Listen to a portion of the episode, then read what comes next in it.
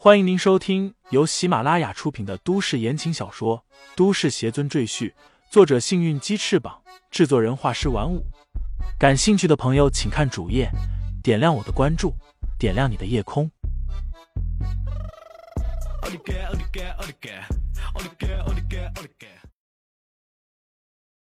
第二十三章驻颜必法。雪莉看着四周幽暗静谧的森林，感到有些害怕，说道。那个黄敏那么有钱，为什么在这么偏僻的地方买房子？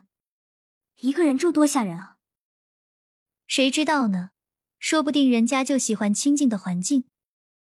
蒋菲菲耸耸肩。就在众人即将走进了别墅的时候，雪莉接到一个电话，是欧阳红打来的。雪莉，你现在在什么地方？这里是。雪莉说出了自己的位置。便听欧阳红又问道：“李承前和你在一起吧？”雪莉为难的揉了揉额头。李承前是欧阳红帮他找来的保镖，还花了不少钱。结果自己刚才把李承前给赶走了，估计叔叔知道了一定会非常生气。所以想了想，他撒了个谎：“他去卫生间了。”哦，这样啊。欧阳红语重心长的说道：“雪莉啊，叔叔和你说的话，你一定要往心里去。这个李承前可不是一般人，你一定要和他搞好关系，将来对你有很大的好处。”我知道了，叔叔。雪莉有些不耐烦的说道：“李承前这件事，他回头一定要找欧阳红好好说一下，绝不能让叔叔继续上当受骗。”雪莉，快一点！听见蒋菲菲在喊他，雪莉快走几步追上了蒋菲菲等人，然后一同走进别墅之内。喂喂，手机怎么没信号了？雪莉无奈的挂断电话，郊区的手机信号真差。电话另一头，欧阳红也疑惑的看着他的手机，嘀咕道：“怎么突然没有声音了？”他转头对旁边的杜景峰说道：“杜老。”李大师和雪莉他们在统领市山林里的一座别墅里，这是具体位置。杜景峰记下来，点点头说道：“麻烦欧阳馆主了，我这就通知乔家，让他们去那里找大少爷。”视线回到雪莉这一边，此时他们正坐在一间欧洲风格的宽敞大厅中，两个女仆为他们送上茶水糕点，但那位黄敏还没有露面。真气派呀！蒋菲菲看着大厅里的豪华装潢和摆设，由衷的感叹：虽然她现在也是有钱人，可跟黄敏这样的富人相比，简直就是天地之差。那位黄敏什么时候出来呀？不是说想找我们喝茶聊天吗？为什么还不露面呢？雪莉有些奇怪的问道：“是呀，时候也不早了，我还要回家休息呢。”旁边也有人抱怨，不光是这些人对黄敏不耐烦，等在客厅外面的保镖们也在议论纷纷。你们有没有感觉到这地方有点诡异啊？尤其是刚才那两个女仆，我怎么看怎么不对劲。哪里不对劲？我看很正常啊，前凸后翘，模样也漂亮。我看你是小女人想疯了吧？居然打人家女仆的主意！哈哈哈！我说是认真的，那个几个女仆的眼睛直勾勾的，转都不转一下，我感觉跟死人一样。别在这里吓唬人，老子就不信这些鬼啊神啊的东西，一点都不科学。我只是感觉有些不对劲，信不信由你们。大厅内，不好意思，让大家久等了。黄敏终于出现了，她一身黑色晚礼服打扮，容颜娇媚。身材傲人，脸上带着令人迷醉的微笑。这是雪莉第一次和黄敏见面。之前她听蒋菲菲说，这个黄敏已经年近五十，怎么现在一看也就二十出头的样子？这个黄敏保养的正好，看起来好年轻哦。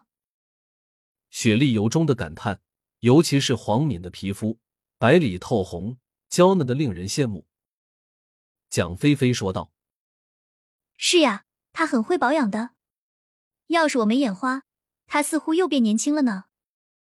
有人忍不住问黄敏：“黄夫人，你的皮肤保养的太好了，一点都不像五十岁的女人。请问你是怎么保养的？”其余的女人也都好奇的看过来。爱美是女人的天性，谁不希望自己容颜不老？黄大姐，分享一下你的秘诀吧。是呀，是呀，让我们这些姐妹也体验一下返老还童的感觉。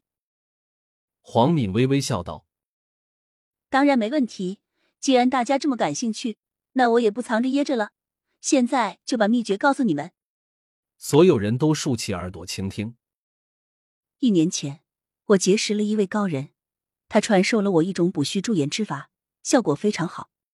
不过，想修炼这个法术并不容易，而且必须长期坚持，否则就会适得其反，整个人会瞬间苍老几十岁。听到黄敏的话，大家是既好奇又向往。有人求道：“黄夫人，把法术传给我吧，我一定会坚持下去的。”是呀，黄夫人，快告诉我们吧。黄敏挑了挑眉毛。笑道：“既然如此，那我就告诉你们吧。”他咧嘴一笑，露出一口白牙，阴恻恻的说道：“这个秘法就是吸食活人的生气。”众人愣了一下，以为黄敏在开玩笑。这时，黄敏突然抓住了离他最近的一名女子，一只手按在她的头顶，只见那女子的皮肤瞬间干瘪下去，仿佛被抽干的血液一般。连惨叫声都没有发出来，就直接被吸干生气而死。感觉浑身充满了活力。黄敏发出一声舒畅的呻吟，脸上满是陶醉的神色。这回所有人都知道事情不对劲了，他们开始尖叫着往外跑，试图向他们的保镖呼救。但客厅的大门已经被牢牢反锁，他们根本打不开。其实不仅是大厅的大门。别墅所有的房门都已经被封闭，好像有人在喊救命。是我的主人，出事了吗？我们赶快过去看看。一群保镖立即向大厅跑去。就在这时，之前那两个女仆突然出现在大厅门口，拦住了他们的去路。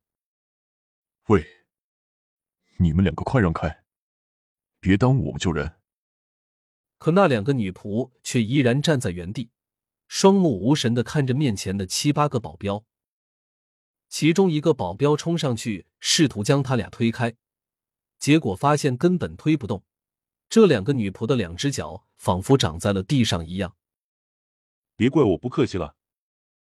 那保镖也是个暴脾气，主人出了事儿，他也脱不开关系，气急败坏之下。挥拳向其中一名女仆的脸上打去，女仆的脸上结结实实的挨了一拳，整个脑袋竟然旋转了一百八十度。